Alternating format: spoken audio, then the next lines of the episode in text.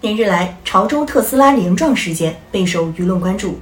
十月五号，广东潮州一辆特斯拉小车行驶中突然失控，造成两死三伤的严重后果。十一月十五号，特斯拉相关人士介绍，他们已经把涉事车辆的行车数据交给警方、第三方机构和车主方，现在正等待第三方的鉴定结果。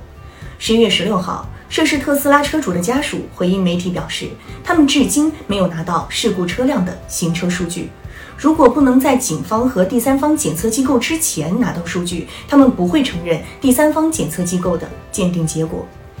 近年来，和新能源汽车刹车失灵的相关交通事故已经出现多次，这其中知名品牌特斯拉更是屡次陷入争议。此次事故造成两死三伤的严重后果，更是增加了社会的关注度。和此前的同类事故一样，到目前为止，围绕到底是刹车失灵还是驾驶者操作失误，各方争执不下。比如，车主的儿子表示，父亲遇刹车时发现制动踏板很硬，踩不下去，无法停车，只好开车继续往前行驶，最终发生事故。而特斯拉官方则回应称，本次事故中，事故车辆电门被长期深踩，无踩刹车动作。此外，根据事发视频，网友围绕这起事故也存在多种分析和猜测。总之，该事故到目前为止仍是罗生门，公共讨论不妨慎下结论。随着第三方检测机构的介入，相信事件的真相会有一个初步的结果。但问题在于，即便调查结果出炉，是否会获得认同？目前看来仍是一个未知数。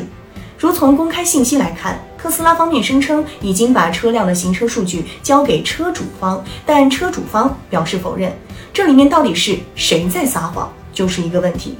而第三方检测机构到底要由谁来指定，可能同样是一个事关事故调查程序正义的事。且这方面的争议几乎在每一次新能源汽车事故后都会出现，这表明当前新能源汽车的事故调查和处置机制。或还有待完善。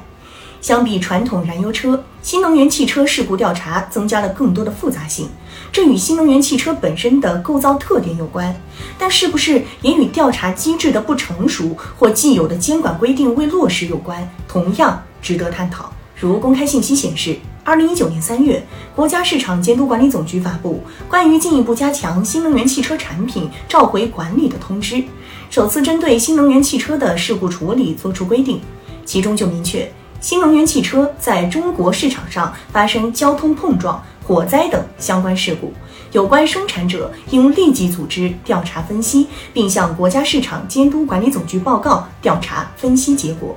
然而，报道显示。二零二零年，国内共发生的约七十起新能源汽车起火事故中，只有十余起得到企业承诺开展调查的回应，且最终仅有四家车企公布了起火原因。这种事故信息披露上的不透明，可能既影响到企业在技术改进上的动力，也伤害到公众对新能源汽车的信任度。同样。目前，新能源汽车疑似刹车失灵的现象多有发生，但大多数事件往往不了了之，留下的是一团团疑云。这不仅对具体的新能源汽车品牌造成不利影响，也给整个新能源汽车行业增加了阴影。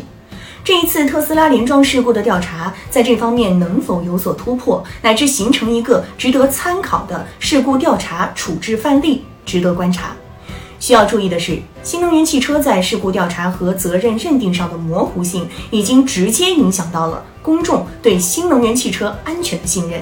这几天就有媒体报道，已有部分车主通过改装来提升安全感。